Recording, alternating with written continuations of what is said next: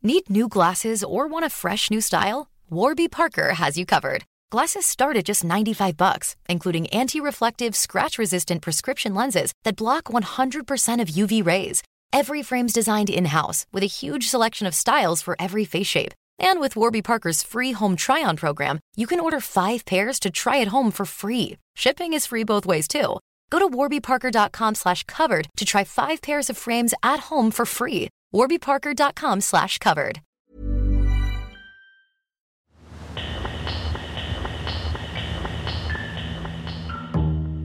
Hallo Yannick. Hallo Simon. Yannick, um was geht es heute? Heute geht es um ein Thema, was uns alle umgibt. Du hast die Folge mal so angefangen. Beim Thema Elektrosmog. Genau. Aber heute geht es um Luft. Genau gesagt um Luftverschmutzung durch Feinstaub oder Stickoxide. Und während die einen Luftverschmutzung und Feinstaub gar nicht wirklich als Probleme sehen, wird von anderer Seite vermutet, dass jedes Jahr mehrere Millionen Menschen weltweit an den Folgen von Feinstaub und Luftverschmutzung sterben. Wir fragen uns jetzt natürlich, welche Seite hat recht, welcher Seite kann man Glauben schenken und schauen uns die wissenschaftliche Lage dazu an. Es heißt ja neuerdings, wir lebten in postfaktischen Zeiten. Can you stay, can you stay You are fake news. Ja, dann sollten wir bei der Sonne erklären, dass sie nicht so viel scheinen soll zum Beispiel. Das wäre doch mal eine Überlegung, weil die Sonne ja das den Einfluss machen extrem professionalisiert. Podfaktisch, der Faktencheck-Podcast mit Simon Sasse und Yannick Werner.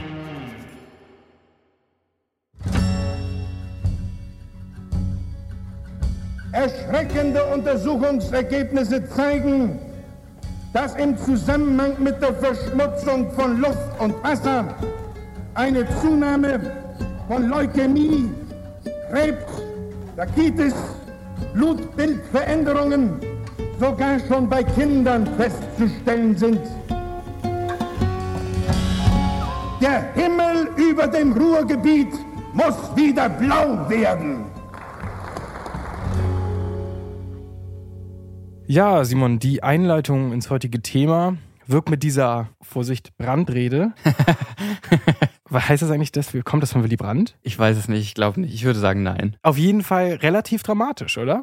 Ja, es, es wirkt so, oder es, es ist ja auch so, dass die Luftproblematik, die schmutzige Luft, mal deutlich größer war in Deutschland. Das hat Willy Brandt jetzt ja auch gerade hier nochmal verdeutlicht, ganz gut. Und zwar befinden wir uns so in den 50er, 60er Jahren und da ist es so, dass in Deutschland extrem viele Fabriken aufgemacht werden und irgendwie die ganze Wirtschaft angekuppelt wird. Und eben vor allen Dingen, und das sagt Willy Brandt ja auch mal diesem, der Himmel über dem Ruhrgebiet muss wieder blau werden. Vor allen Dingen im Ruhrgebiet gibt es unglaublich viele Fabriken und dadurch einfach eine unglaubliche Luftverschmutzung. Genau, das geht sogar so weit, dass Leute erzählen, dass man, wenn man im Ruhrgebiet helle Wäsche, weiße Wäsche draußen aufgehängt hat, dass die eigentlich, also eigentlich keine gute Idee gewesen ist. Nee, weil wurde direkt wieder grau. Die wurde irgendwie grau oder rötlich, je nachdem, was da in der Nähe in den Fabriken verbrannt wurde und so weiter und so fort. Also das schien irgendwie keine gute Idee zu sein und auch der Rasen äh, war teilweise dann irgendwie bedeckt oder rot und bedeckt von Staub. Ja, da gibt es eine ganz lustige Geschichte aus einer äh, Phoenix-Doku, wie eine Frau erzählt, wie sie komplett überrascht war, dass es mal irgendwo einen grünen Rasen gab. In der Nähe der Kupferhütte waren die Straßen rot. In einem Garten gab es einen grünen Rasen und Tulpen. Da bin ich hingegangen und habe mir das angeguckt, weil das wirklich ein Wunder war, dass da grün war. Und der Rasen war aus Kunststoff und die Tulpen aus Polyester.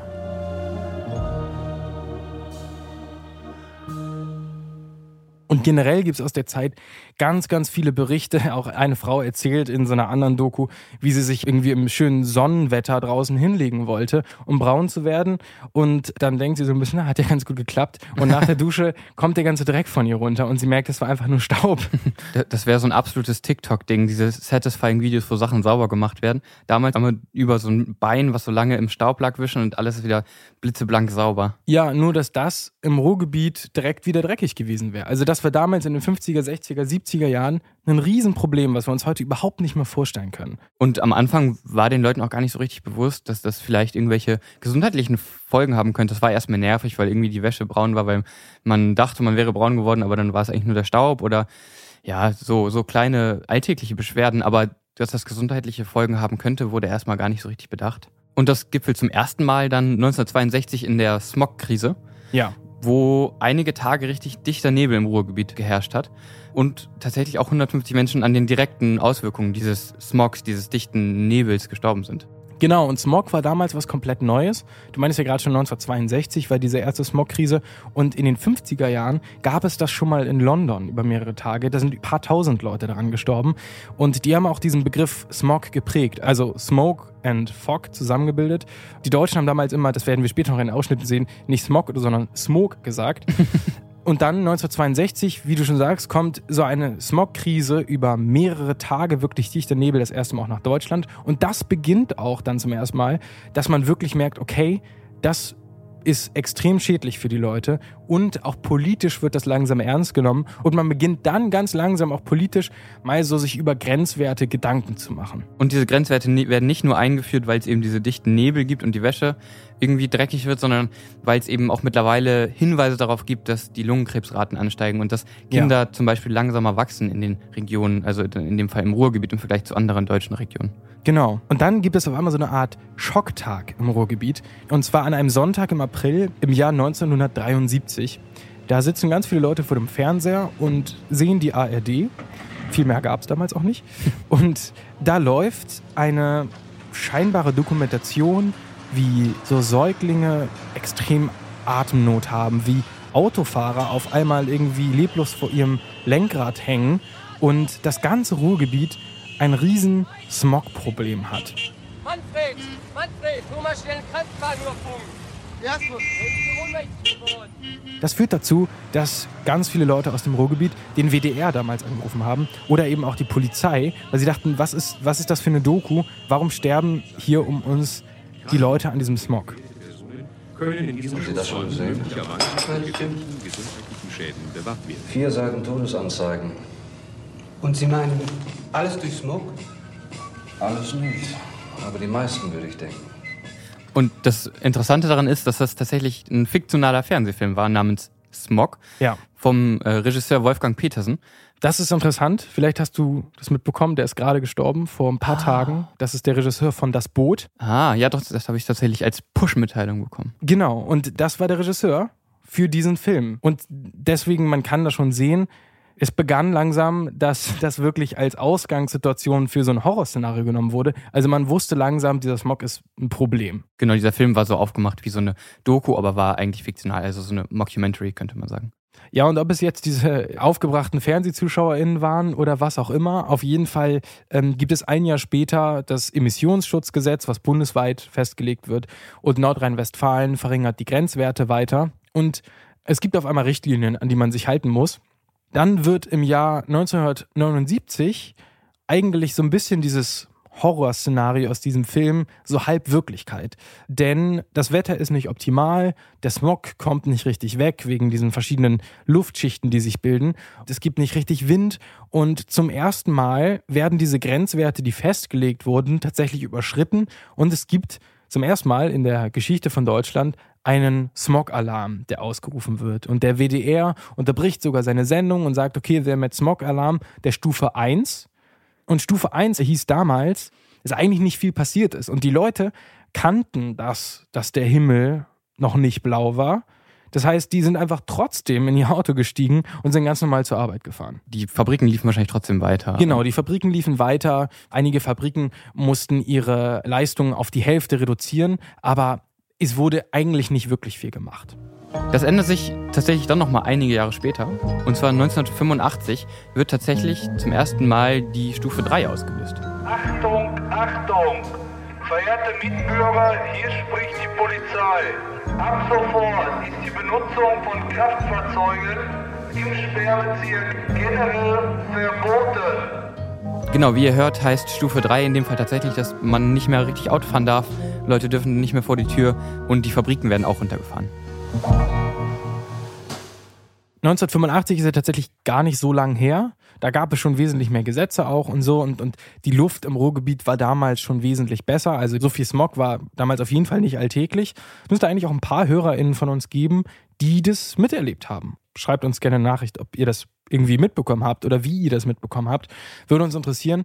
Was ich interessant finde noch kurz dazu ist, dass es ja wirklich immer auf die Wetterlage ankommt. Also ja. sobald kein Wind ist und irgendwie der Smog nicht wegkommt oder die, ne, das nicht richtig abzieht, dann ist es halt wie wenn du einen Kamin hast, den anmachst und den Schornstein blockierst. So, dann ja, genau. Oft ist es so, dass es verschiedene Luftschichten gibt, wo die Temperaturen unterschiedlich sind. Und dann liegt die Luft halt, das kennt man ja auch manchmal an so extrem heißen Tagen, dass die Luft einfach steht und es passiert nichts. Und das kann natürlich auch im Winter sein und sowas.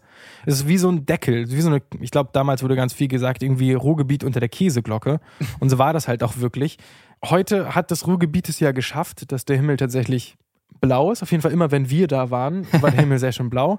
Aber trotzdem haben wir, hören wir zumindest immer wieder, ein Problem mit schlechter Luft. Und deswegen lass uns doch mal anschauen, wie die Lage eigentlich heute ist.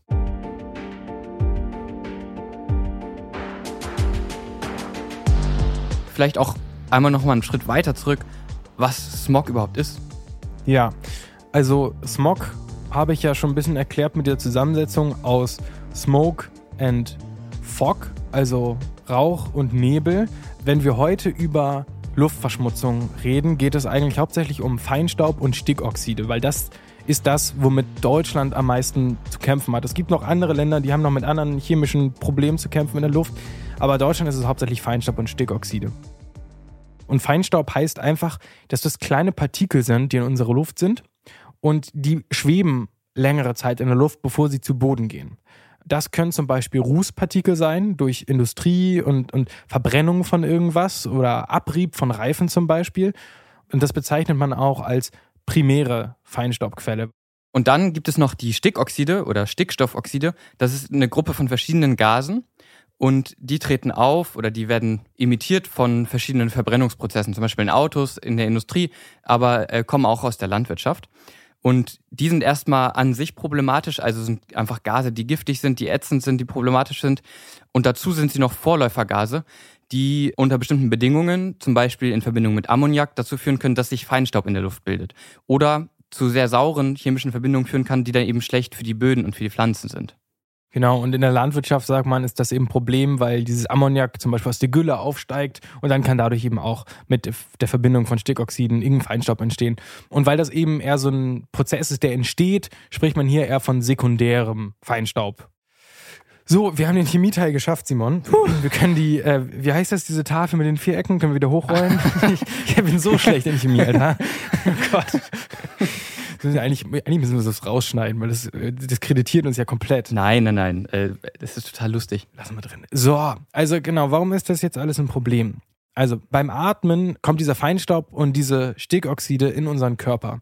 Und wir sprechen da von verschiedenen Größen, die gefährlich sind. Generell ist es wie auch bei so Mikroplastik und sowas. Je kleiner das ist, desto problematischer ist es eigentlich. Und man hört so zwei Stichworte immer, wenn wir um diese Feinstaubbelastung reden, und zwar PM10 und PM2,5. Und das sind einfach nur die Größen. Also PM10 äh, sind Partikel, die kleiner als 10 Mikrometer sind und die sind zwar auch schädlich, aber nicht so schädlich, weil die werden schon von unseren Nasenhärchen und so von unserem Rachenraum und sowas, das wird meistens abgefangen dringt einfach auch nicht so tief in den Körper ein, kommt nicht so in die ganzen Kreislaufsysteme rein. Und so. Genau, macht viel Schmutz, aber so. Und PM2,5 das ist alles dementsprechend was kleiner als 2,5 Mikrometer ist. Und da ist dieser Mikrofeinstaub. Es gibt da noch ganz viele Unterkategorien.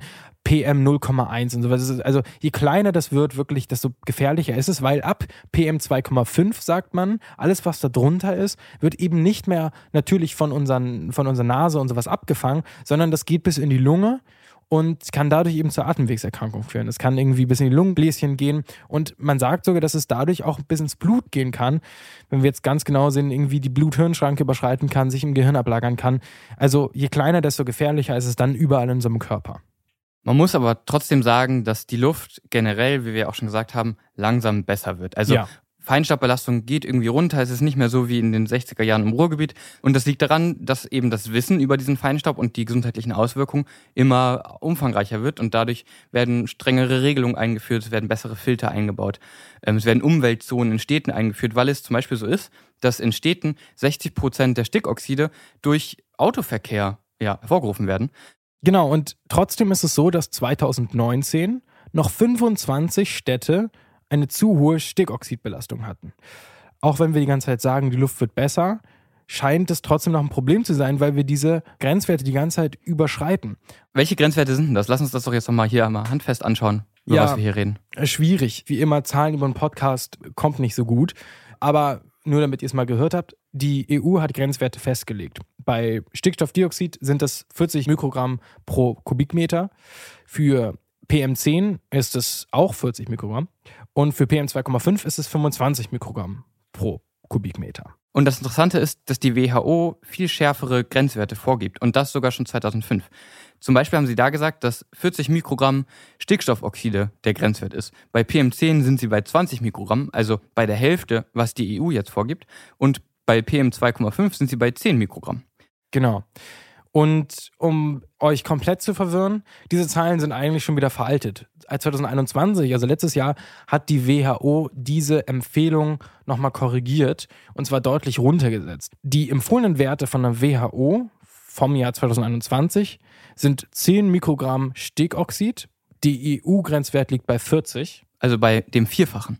Bei PM10 sind es 15 und der EU-Grenzwert liegt auch bei 40. Also bei dem bisschen weniger als Dreifachen.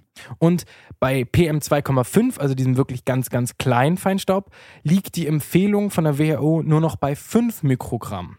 Und der EU-Grenzwert liegt aber bei 25. Also dem Fünffachen. Okay, jetzt versteht ihr und wir vielleicht auch noch ein bisschen besser, warum wir trotz immer besser werdender Luft immer noch über diese Grenzwerte diskutieren. Und zwar, weil die anscheinend viel zu hoch sind. Jedenfalls laut WHO. Und dazu kommt noch ein anderer Grund. Der Europäische Gerichtshof hat Deutschland wegen zu schmutziger Luft in zahlreichen Städten verurteilt. Die Bundesrepublik habe damit EU-Recht gebrochen, heißt es in der Begründung der Richter. Die EU-Kommission hatte Deutschland verklagt, weil in zwei Dutzend Städten die EU-Grenzwerte für Stickoxid nicht eingehalten worden seien. Insgesamt ist die Luftqualität in Deutschland aber zuletzt besser geworden. So, dieser Nachrichtenausschnitt ist aus letztem Jahr, 2021. Auch andere Länder, zum Beispiel Frankreich, wurde auch verurteilt vom Europäischen Gerichtshof. Also, das scheint offensichtlich noch ein Problem zu sein. Wenn ihr diesen Podcast bis hierhin interessant findet, bewertet ihn gerne auf Spotify oder iTunes und schreibt einen netten Kommentar. Und schickt diesen Podcast gerne an Freundinnen oder Familie weiter, wenn ihr Faktenchecks richtig und wichtig findet und wenn ihr uns unterstützen wollt.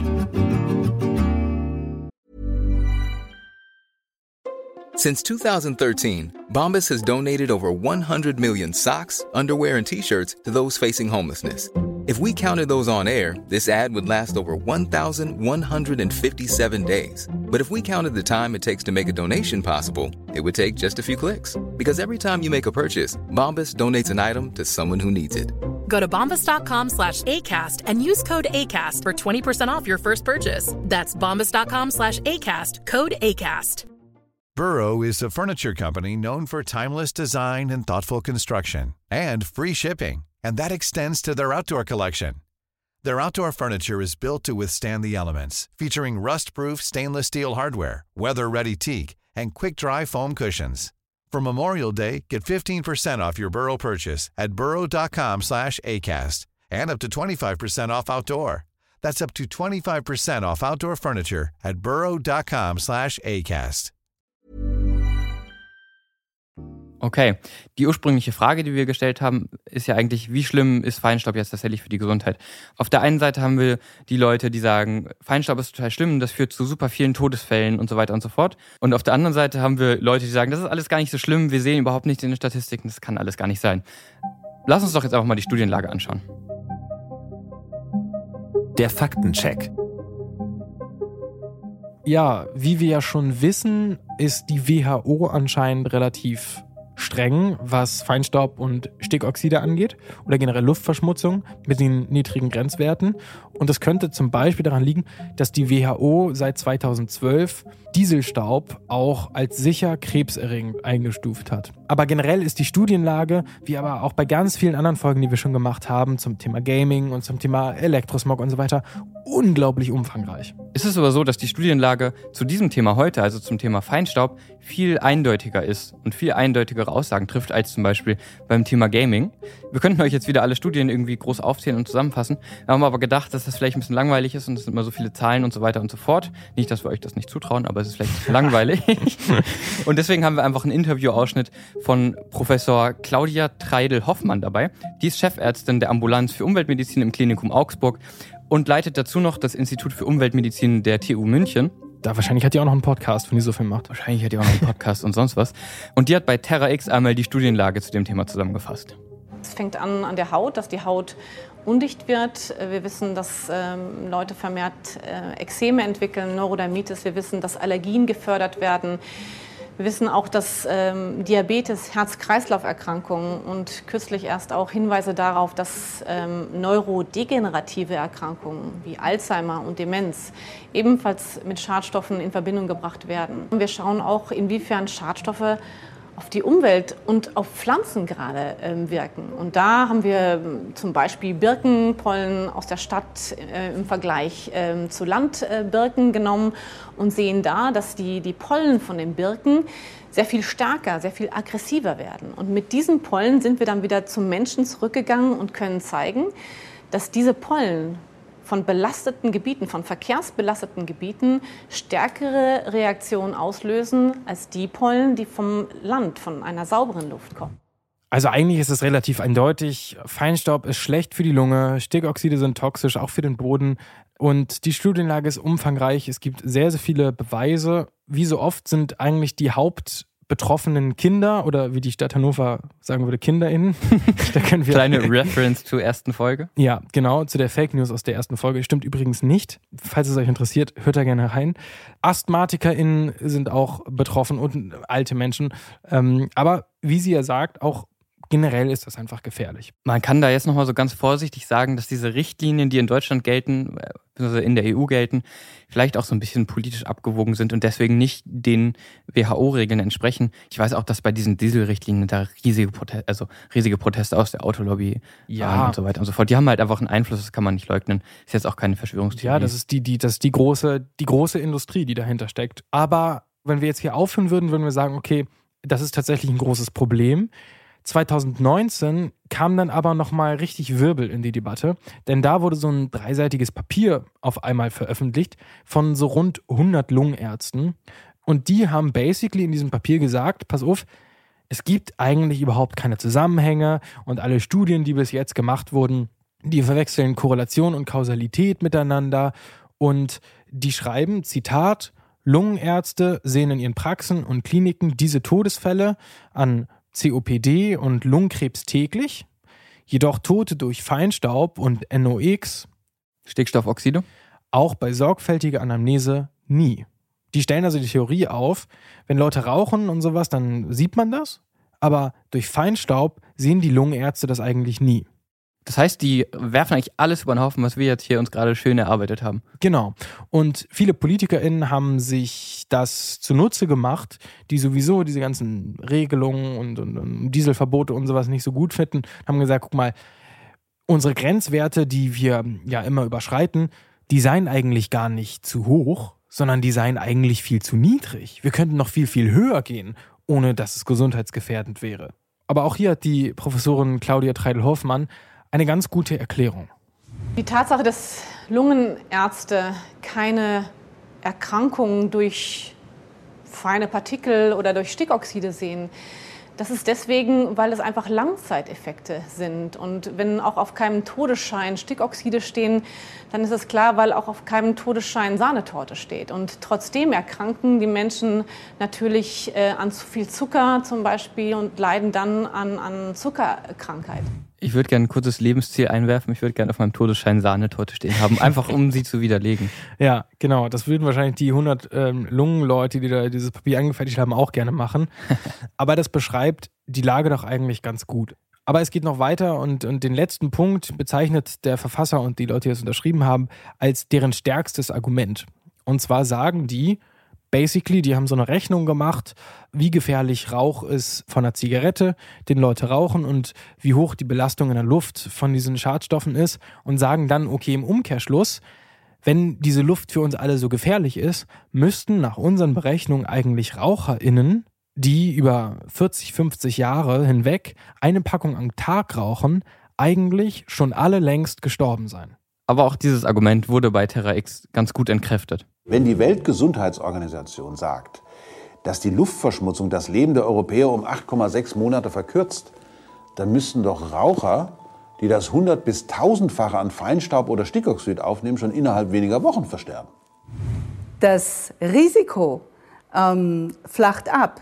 Ein Raucher, der 100 Zigaretten raucht im Vergleich zu jemandem, der eine Zigarette raucht am Tag, hat ja auch nicht ein hundertfach erhöhtes Risiko. Und wenn man das jetzt runtersieht auf den Feinstaub, dann ist das Risiko insgesamt kleiner, aber dem Feinstaub sind wir Tag und Nacht ausgesetzt und auch alle Bevölkerungsgruppen. Warum zeigen wir euch das jetzt alles von Terra X? Die könnten natürlich auch falsch liegen mit ihren Vermutungen.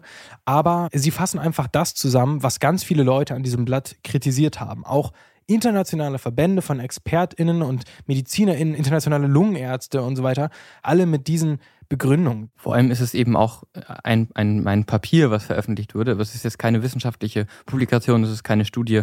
Hat irgendwie im richtigen Zeitpunkt das Richtige gesagt und ist deswegen ja, weit gekommen, könnte man so sagen. PolitikerInnen wie Andreas Scheuer haben das aufgegriffen und haben gesagt, hey, schaut mal her, es gibt hier dieses Papier, wir müssen uns gar nicht so viel Sorgen machen. Aber das stand halt wirklich gegen die Meinung von tausenden WissenschaftlerInnen und den Ergebnissen von tausenden Studien, die bereits durchgeführt wurden. Das ist echt interessant, was ein so ein Papier irgendwie bewirken kann, dass man auf einmal, dass irgendwie unsere SpitzenpolitikerInnen dann auf einmal wissenschaftliche Ergebnisse von, ja, wie du gesagt hast, tausenden Studien verwerfen, nur weil so ein paar hundert Lungenärztinnen da irgendwie was aufgeschrieben haben. Aber bei einem Argument müssen wir auch KritikerInnen von zum Beispiel diesem Dieselfahrverbot zum Teil recht geben. Und zwar, dass ein Verbot von Verbrennungsmotoren, wie zum Beispiel dem Diesel, alleine die Feinstaubproblematik nicht löst. Weil, das haben wir schon am Anfang geklärt, ganz viel entsteht durch Abrieb von den Bremsen, durch Abrieb von den Straßen, durch Abrieb von den Reifen und so weiter. Das heißt, auch ein reiner E-Verkehr erzeugt natürlich Feinstaub. Vor allem auch, weil Elektroautos durch die Batterien ziemlich schwer sind, ist der Reifenabrieb oft noch ein bisschen höher. Alleine jetzt reine Dieselautos zu verbannen, löst dieses Problem nicht. Das muss man auch klar sagen. Janik, wie ist denn das überhaupt? Wie wird in Deutschland Feinstaub gemessen? Woher wissen wir eigentlich, wie hoch die Belastung so ist? Durch Messstationen. Nice.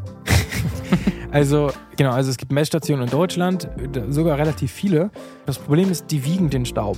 Und wir haben ja schon geklärt, dass je kleiner, desto gefährlicher. Das heißt, kleinerer Staub wiegt natürlich auch weniger und fällt im wahrsten Sinne des Wortes weniger ins Gewicht. Das heißt, diesen Mikro, Mikro, Ultra Feinfeinstaub zu messen, der so gefährlich ist, ist durch diese Wiegetechnik total dumm eigentlich. Also eigentlich müsste man dann jedes einzelne Partikel irgendwie zählen und je kleiner es ist, desto gefährlicher. Also müsste man das noch so eigentlich genau andersrum gewichten. Genau, aber das können nur 24 Messstationen in Deutschland. Die sind in der Lage, diesen Ultrafeinstaub tatsächlich zu zählen. Das ist jetzt halt auch ein bisschen schwierig, weil die sind relativ neu, das macht man noch nicht so lang. Darüber haben wir noch gar nicht so lange Daten. Okay, das heißt, da haben wir jetzt erstmal ein weiteres Problem von den Messungen, von den Daten, die wir überhaupt benutzen, um unsere Annahmen hier irgendwie zu untermauern.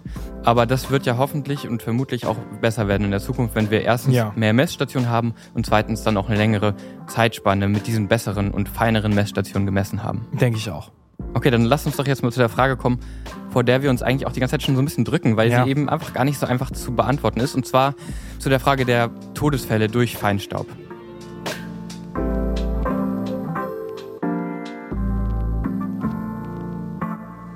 Ja, wie du schon sagst, ist schwer zu beantworten. Und ich habe bei meiner Recherche überlegt, ob wir die Zahlen überhaupt ansprechen sollten oder nicht. Aber es wäre jetzt Quatsch, sie vorzuenthalten.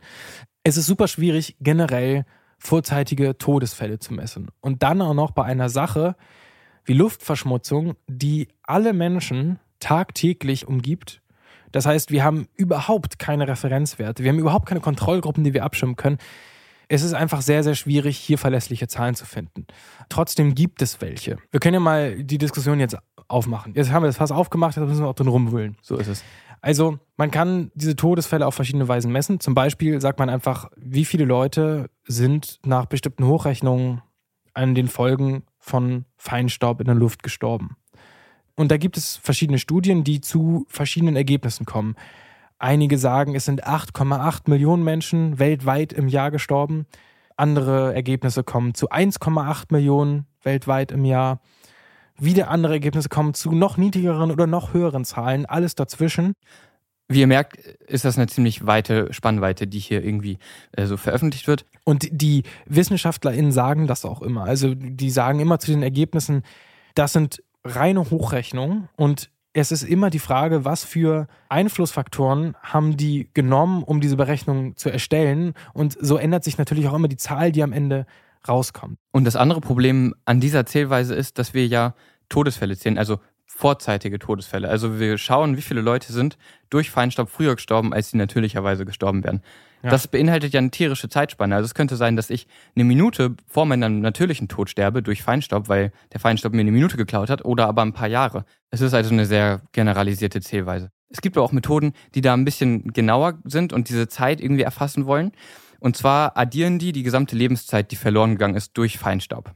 Natürlich sind das auch wieder Hochrechnungen und Studien, die alle irgendwie voneinander abweichen. Es gibt jetzt eine Studie zum Beispiel, die sagt, dass im Jahr 2014 in Deutschland 133.000 Lebensjahre durch Feinstaub verloren gegangen sind. Das klingt erstmal wahnsinnig viel. Genau, das klingt erstmal wahnsinnig viel. Man kann das aber auch ganz anders ausdrücken, diese Zahl, so dass sie auf einmal ganz klein klingt. Und zwar, wenn man diese Zahl, diese verlorenen Lebensjahre wieder auf die Person aufteilt, dann kommt man im Schnitt auf 14,5 Stunden verlorene gegangene Lebenszeit pro Person im Jahr 2014. Das heißt, einerseits kann man sagen, im Jahr 2014 sind 133.000 Lebensjahre verloren gegangen. Andererseits kann man aber auch sagen, im Jahr 2014 sind im Schnitt 14,5 Stunden Lebenszeit verloren gegangen pro Person. Ja, und da sehen wir, da beißt sich die Ratte in den Schwanz. ist das das richtige Sprichwort für diese Situation? Ich weiß es nicht. Auf jeden Fall ist es irgendwie, ja, man kann die Sachen so verschieden ausdrücken. Beides ruft irgendwelche bestimmten Emotionen hervor.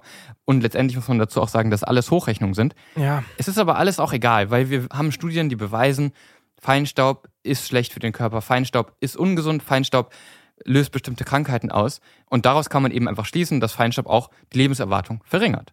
Genau. Und wie viele Jahre das jetzt letztendlich sind, ist vielleicht nicht so wichtig. Das habe ich mich auch gefragt. Brauchen wir wirklich Todeszahlen? Wie viele jetzt genau durch wie viele Feinstaubbelastungen, wie doll, wie viele Lebenszeiten verloren haben, ist dann irrelevant, wenn wir wissen, dass Feinstaub eben so viele Krankheiten begünstigt, wie du schon sagst.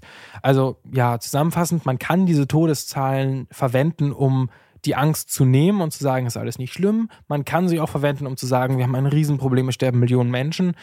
Wir würden, glaube ich, für diesen Podcast es bevorzugen, das angesprochen zu haben, aber diese ganzen Todeszahlen in Klammern zu setzen und zu sagen, das ist okay, wenn man das weiß, was da rauskommt, aber ich könnte damit jetzt nicht so richtig argumentieren. Genau, mir ist es eigentlich nur wichtig, dass in diesem Podcast rüberkommt, wie viele Studien es gibt, die beweisen, dass Feinstaub einfach ungesund für den Menschen ist und zum Tod führen kann.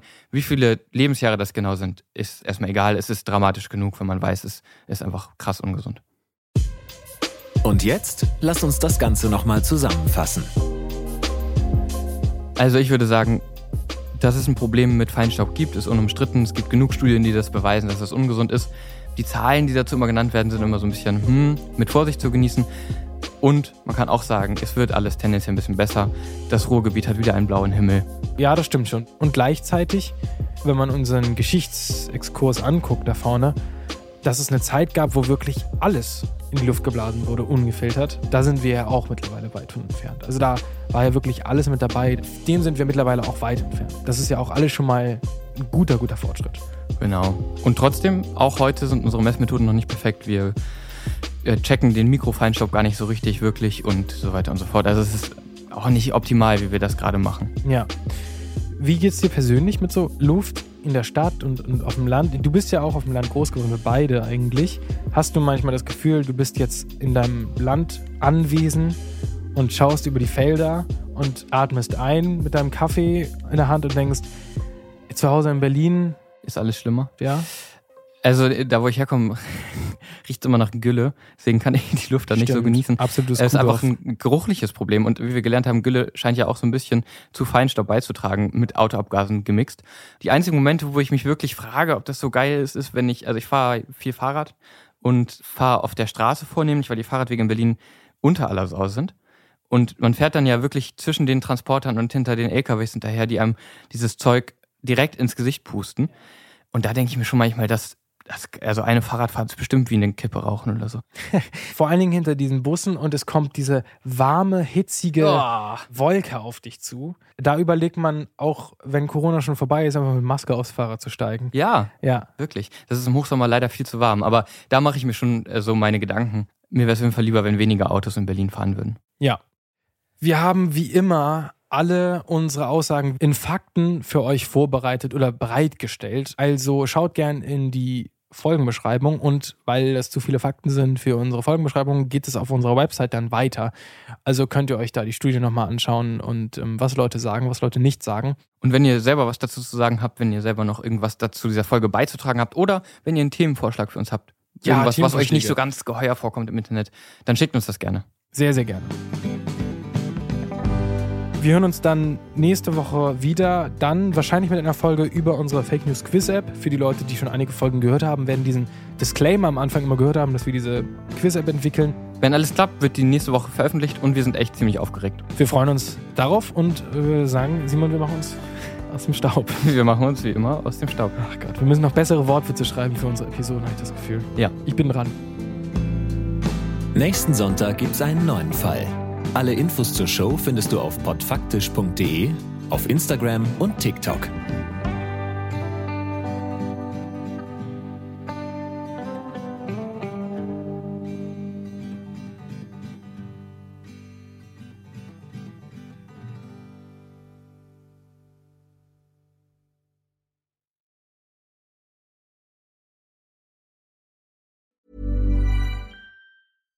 Hi, I'm Daniel, founder of Pretty Litter. Cats and cat owners deserve better than any old fashioned litter. That's why I teamed up with scientists and veterinarians to create Pretty Litter. Its innovative crystal formula has superior odor control and weighs up to 80% less than clay litter. Pretty Litter even monitors health by changing colors to help detect early signs of potential illness. It's the world's smartest kitty litter. Go to prettylitter.com and use code ACAST for 20% off your first order and a free cat toy. Terms and conditions apply. See site for details.